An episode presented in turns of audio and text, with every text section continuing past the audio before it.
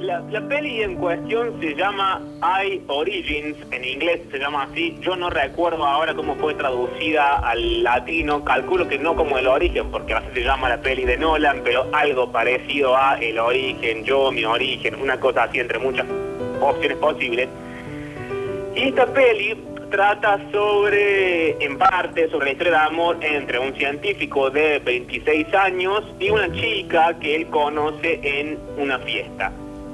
En el medio de todo eso, y solamente como disparador de la peli, vamos a rescatar una entrevista que en el año 2012 dio una de las actrices de esta película, que es Britt Marling. Britt Marling, yo les digo Britt Marling, y estoy seguro que nadie sabe quién es porque yo tampoco sabía quién era. De hecho, cuando me encontré con la entrevista no estaba seguro encima si era una de las protagonistas mujeres de la película o el hombre, porque tipo no sabía el nombre de ningún actor. Pero después cuando uno le ve la cara en la película, o al menos a mí me pasó eso, fue como ah, yo esta mina la tengo de algún lado, pero no me mira claro. La cuestión es que Britt Marling dio una entrevista para la revista Wired en el año 2012 y le preguntaron sobre otra peli, pero viene a, viene a cuento la respuesta porque le preguntan en parte por la diferencia entre la ciencia y la ciencia ficción y en esa distinción entre ciencia ficción y ciencia está una palabra muy interesante que hemos repetido en esta columna un millón de veces que es la palabra ficción.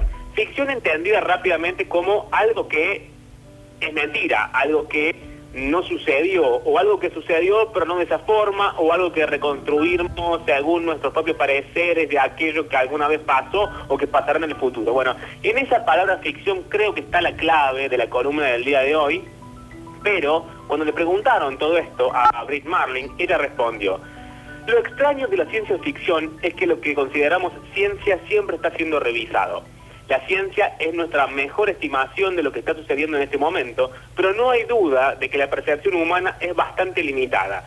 Muchas cosas que comenzaron como ciencia ficción ahora son ciencia. Ideas salvajes de escritores de ficción de los años 70 sobre lo que la tecnología podría hacer, ahora existe.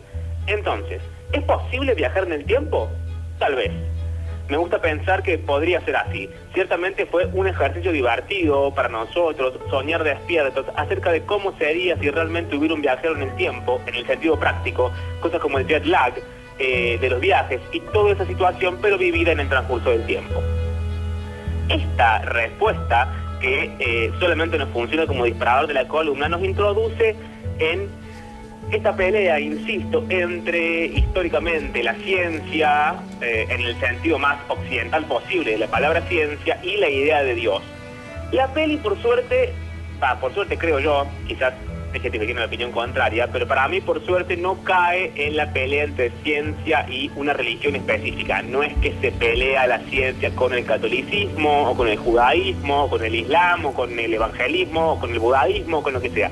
No se pelea con eso, sino que se pelea, entre comillas, se pelea también, porque eso es otra cosa que me gustó mucho de la peli, eh, se pelea con la idea ficcional de que hay algo más allá de nosotros, de lo que podemos ver, de los hechos, algo que eventualmente será accesible o no a nosotros según seamos más perceptivos o menos perceptivos. En términos generales, Pablo... Eh, la principal teoría de eh, la peli y la principal pelea. Pero volvemos al plano de lo concreto, hay un personaje principal, un científico de 26 años, Ian Gray, eh, es un hombre, un tipo obsesionado con los ojos, le saca fotos a los ojos de la gente cada vez que las encuentra, cada vez que las ve y va coleccionando esas fotos está llevando adelante una tesis. Esa tesis consiste en agarrar un animalito con un ojo, lo estoy explicando eh, bastante burdamente porque yo tampoco sé de genética, pero agarra un animalito con un ojo tipo 1, tipo básico, y va a llegar eventualmente al ojo tipo 12, que es el ojo humano, que se supone el ojo más evolucionado de todos los seres vivos habidos y por haber. ¿Por qué se obsesiona con los ojos y con esta evolución que él quiere probar? Porque dice que los ojos, aquella idea de la religión de que los ojos son la puerta al alma, es la principal base de las religiones. Por supuesto que esa no es la principal base de ninguna religión, pero para la peli, para la cuestión narrativa, funciona como esto, como eh, algo que él tiene que demostrar que es falso, que los ojos son la puerta al alma, para automáticamente ver caer todo el sistema de creencias de la gente. Este tipo, Ian Gray, en principio responde a un estereotipo eh, bastante común. Yo no sé si vieron ustedes que hay dos frases que todo el mundo repite para parecer inteligente. La primera es yo no veo tele y la segunda es yo no creo en Dios. Antes la gente se desespera por decirte que no ve tele y no cree en Dios como si uno dijera, ah, qué tipo, qué buen pensador.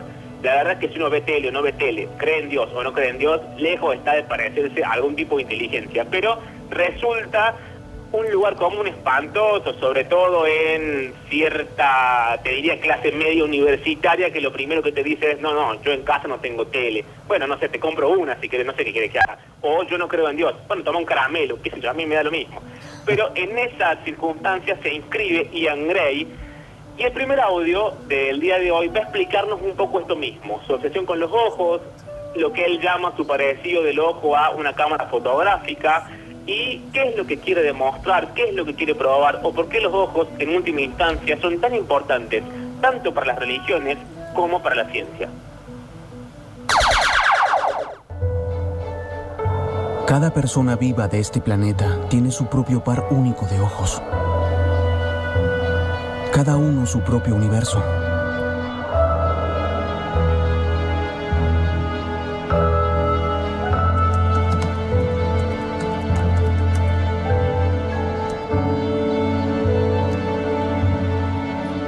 Yo soy el doctor Ian Gray.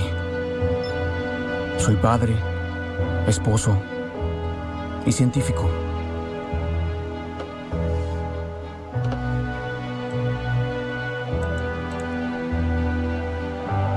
Cuando era niño, me di cuenta de que la cámara estaba diseñada exactamente como el ojo humano. Recibía la luz por una lente y la convertía en imágenes. Comencé a tomar tantas fotos de ojos como pude.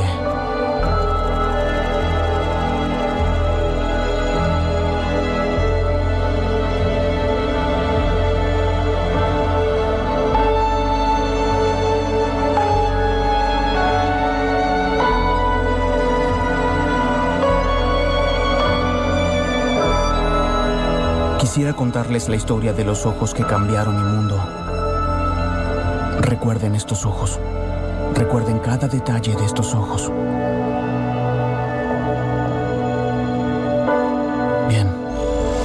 Esa es solamente la intro de la peli. Yo, por una cuestión solamente de no spoilear demasiado más de lo necesario, traje audio solamente de la primera hora de una película que dura dos horas, para que se den cuenta que no voy a contar nada eh, que sea demasiado importante, solamente para el contexto y la gracia de charlar o contar esto que en última instancia también es solamente una historia linda. Eh, insisto con esto que dije antes, la peli establece esta pelea entre religión y ciencia, entre Dios y em, el, mundo de los hechos o de lo comprobable, pero lo hace más por una cuestión narrativo-poética que por una cuestión obsesiva de querer demostrar qué es mejor o qué es superior una cosa a la otra. De hecho, insisto con eso también, se aleja de eh, la religión como institución. No se, no, no se pelea con lo más obvio, que con lo que estamos todos en desacuerdo, digamos, con eh, los abusos de poder, los abusos de niños, de la unión de eh, el Estado con el, catolicismo en Argentina o el Estado con los evangélicos en Brasil, digamos, con todas esas cosas que, que estamos todos en desacuerdo, o al menos yo estoy en desacuerdo, pero no se mete con eso, sino que habla de la cuestión eh, poética del asunto, de la historia de Dios, de cómo fue construida esa idea que tenemos todos. Y en esa idea la que va a aparecer a representar el mundo de lo espiritual es Sophie. Sophie es una chica que él se encuentra en una fiesta de Halloween, ella está vestida de... Eh, masoquista, para decirlo de alguna forma, él está vestido de eh, científico, o sea, salió del laboratorio, se puso, se dejó la bata puesta y fue a Halloween y se encuentra con esta chica en una mm, terraza, le pide sacarle una foto a los ojos y empiezan a hablar. Y quizás acá empezamos a entender también, para ustedes que no vieron la peli, eh, esto de qué sucede cuando alguien sabe contar una historia, qué sucede cuando esa historia es realmente hermosa. Yo pienso también por lo siguiente, saquémosle toda la cuestión institucional y de creencias individuales, sea cual sea la que cada uno tenga. ¿Qué es toda esta historia de la Biblia con todas las venganzas, los odios, las tragedias, las traiciones, la muerte, la resurrección, los sacrificios, la sangre, los testigos, los no testigos, los escándalos, eh, esta intriga de palacio constante que tiene la Biblia, ¿qué es todo eso sino un maravilloso, una maravillosa historia? Bueno, esto mismo cuenta la peli. Él se encuentra, él, el hombre de los hechos, de la ciencia, de las cosas concretas, del método científico, se encuentra con una chica que le va a contar en una terraza vestida de eh, con unos ojos que él no vio nunca en su vida, porque son unos ojos que tienen muchos colores adentro del mismo ojo, y va a contar la historia de un paisano. Insisto con esto, ella cuando lo ve, cuando se hablan, él no le pregunta, hace mucho que venís acá, o no le pregunta cómo te llamas, cuántos años tenés, a qué te dedicas, cuál es tu profesión, cuál es tu trabajo. No, automáticamente ella empieza a contarle la historia de un paisano, que encima es una historia tristísima, porque acá tenemos otro problema. Cuando uno quiere levantarse a alguien en la vida cotidiana, algo que evitamos hacer es ser tristes o contar algo de alguna manera lamentable. Y ella le cuenta una historia muy triste de un pájaro que puede ver todo el tiempo, en lugar de verlo de manera lineal, lo ve todo en simultáneo. O sea, ve el pasado, el presente y el futuro de la misma forma que nosotros lo vemos, pero en lugar de verlo fragmentado, lo ve todo junto. Entonces, cuando este Faisán se encuentra con el amor de su vida, y le da el primer beso a ese amor de su vida, está feliz y está triste. Feliz porque es el comienzo de una historia de amor, pero también triste porque el Faisán ya sabe cómo va a terminar.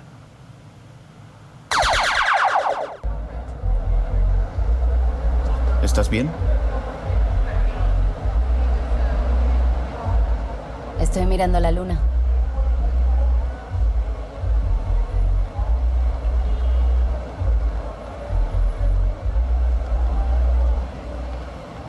¿Puedo tomar una foto de tus ojos?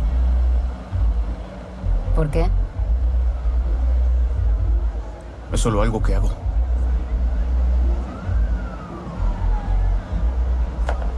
Ok. Sí, le hice una mejora.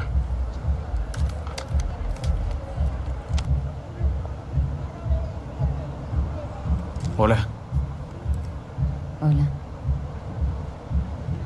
¿Conoces la historia de los faisánidos? La... No. ¿Qué es? Es un ave que experimenta todo el tiempo en un instante. La canción que canta tiene amor, ira, miedo, alegría y tristeza, todo junto. Todo combinado en un sonido magnífico. ¿De dónde eres? De otro planeta. ¿Y cómo suena el ave? Suena así. Acércate.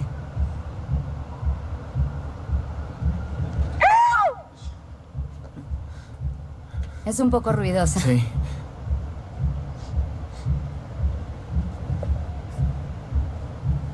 Y este ave, cuando conoce al amor de su vida, está a la vez feliz y triste. Feliz porque ve que para él es el comienzo. Y triste porque sabe que ya se acabó.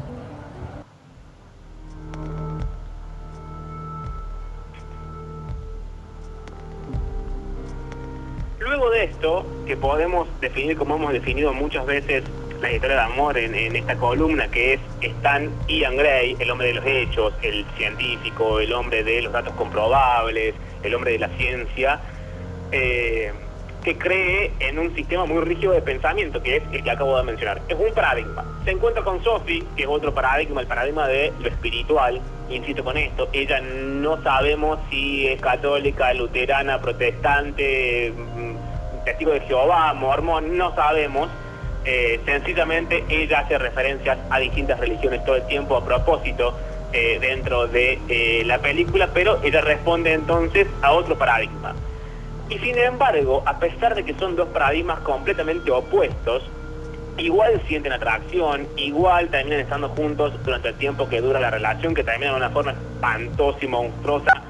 Eh, vean la película con muchas ganas de llorar y con pañuelos o remeras viejas cerca para sonarse los mocos, pero eh, volvemos al mismo de siempre. Uno si está lo suficientemente abierto, entre comillas, puede encontrarse con personas que a uno lo hagan dudar de lo que uno piensa, que hay más rico que esa duda de nuestras propias certezas, de esa reconstrucción de lo que realmente somos, para crecer finalmente eh, como, como, como personas. Sophie es ya no la matemática de eh, la creación, de la evolución, del Big Bang, de eh, el origen de nuestra especie, sino la poesía de aquella cosa que yo decía antes, de qué es la Biblia, sino una historia absolutamente fascinante. Más allá de que uno crea o no crea en ella, eso ya es una cosa personal de cada uno. Porque cuando pensaba, cuando armaba la columna hace un ratito, pensaba en esta misma idea, ¿no? Yo no quiero que sea ni, ni en contra de Dios, ni a favor de la ciencia, ni en contra de la ciencia, ni a favor de Dios. Cada uno maneja su, eh, su sistema de creencias como quiere, como puede, como le parece, y en última instancia, mientras no le haga daño a nadie, eh, yo creo que está bien. Pero, dicho esto, tenemos estos dos paradigmas, la ciencia y eh, la fe, para llamarlo de alguna forma. Bueno, tenemos ahora un tercer personaje, que es Karen. Karen, una estudiante de primer año que va como asistente en el laboratorio de Ian, recordemos el, el experimento, agarrar un ojo tipo 1 y probar cómo fue evolucionando hasta el ojo tipo 12, que es el nuestro, el de los seres humanos. Llega ella un día al laboratorio y le dice, no, acá hay un error de planteamiento, no podemos arrancar del ojo 1 porque ya es una especie que tiene la capacidad y el sentido de la visión. Tenemos que arrancar con una especie que no lo tenga. Tenemos que crear, intervenir genéticamente esta especie para crearle un ojo y así probar que el ojo desde sus mismos comienzos hasta que llega a su estado máximo, que es el ojo humano, es producto de la evolución y no es ninguna puerta al alma, ninguna... Eh, cosa mística, nada. Esto dice Karen. Entonces tenemos esto mismo, Karen versus eh, Sophie.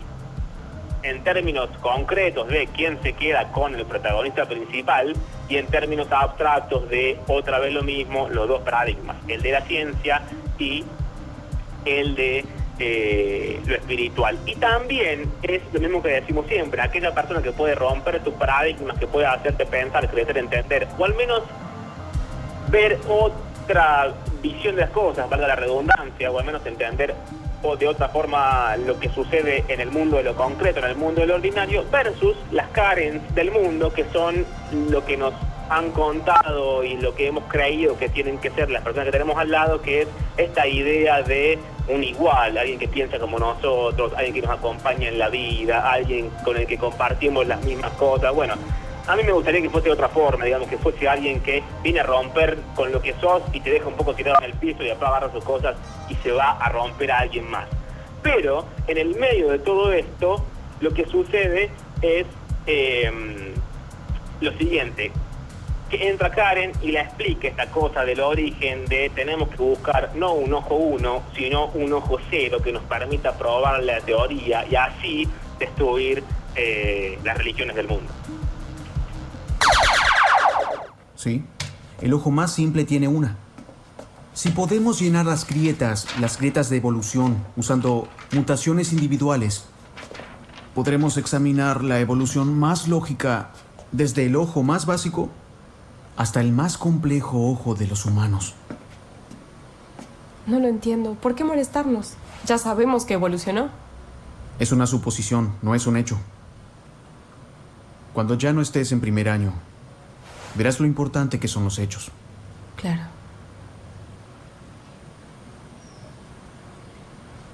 Cada uno de estos animales tiene un ojo seleccionado para su ambiente. Sería más claro, con menos variables, si tuvieras un origen. Continúa.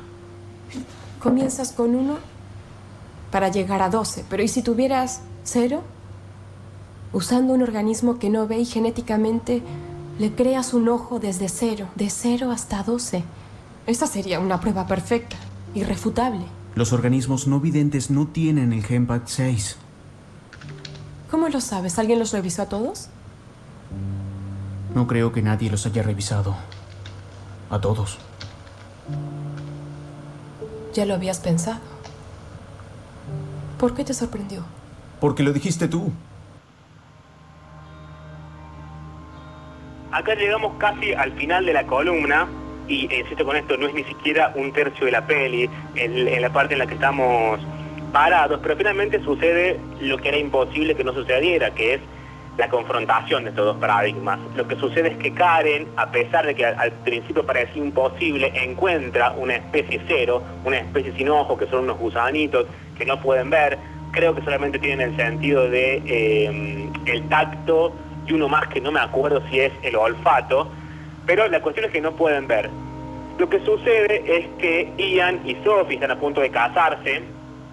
Eh, Karen lo llama a Ian, le dice acabo de encontrar la especie cego, venía al laboratorio, salen corriendo eh, Sophie e Ian al laboratorio a encontrarse con Karen en un momento Karen, que está un poco sucia, al costado de Sophie, que está siendo divina y maquillada, y es toda poética y espiritual y fabulosa. Sophie es más mundana, está de un, en medio de un jogging, un pullover gastado, se siente mal, se va, se quedan solamente Sophie e Ian en el laboratorio. Y Sophie le pregunta a Ian si esto es lo que él hace cada vez que la deja ella, ir a torturar, dice ella, textual, eh, ir a torturar gusanitos.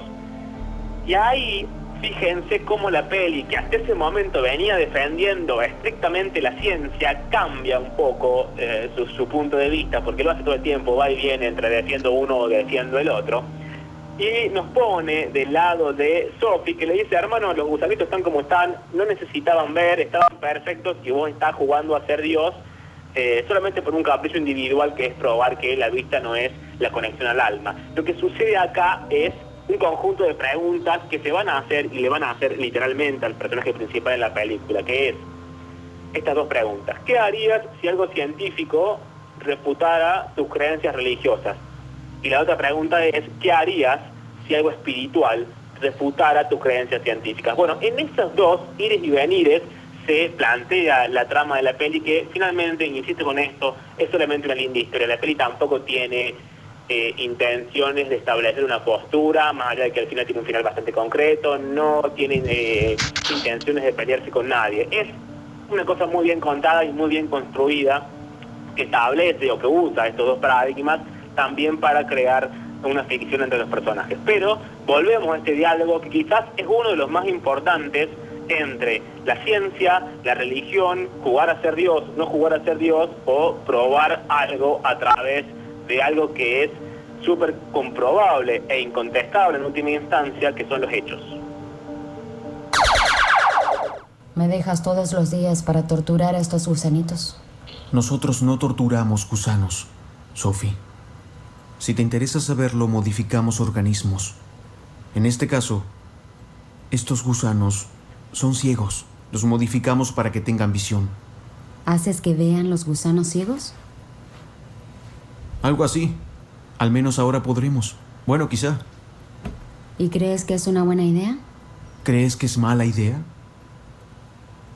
Creo que es peligroso hacer de Dios. Sophie, yo creo en las pruebas. No hay pruebas de que haya un espíritu mágico que es invisible, que vive en el cielo justo arriba de nosotros. ¿Cuántos sentidos tienen los gusanos? Tienen dos. Olfato y tacto. ¿Por qué? Así que viven sin ninguna capacidad de ver ni saber de la luz, ¿cierto? La noción de la luz para ellos es inimaginable. Sí. Pero los humanos Sabemos que la luz existe, que rodea a los gusanos, que está sobre ellos. Ellos no la sienten, pero con una pequeña mutación lo harán. ¿Cierto? Correcto. Bueno.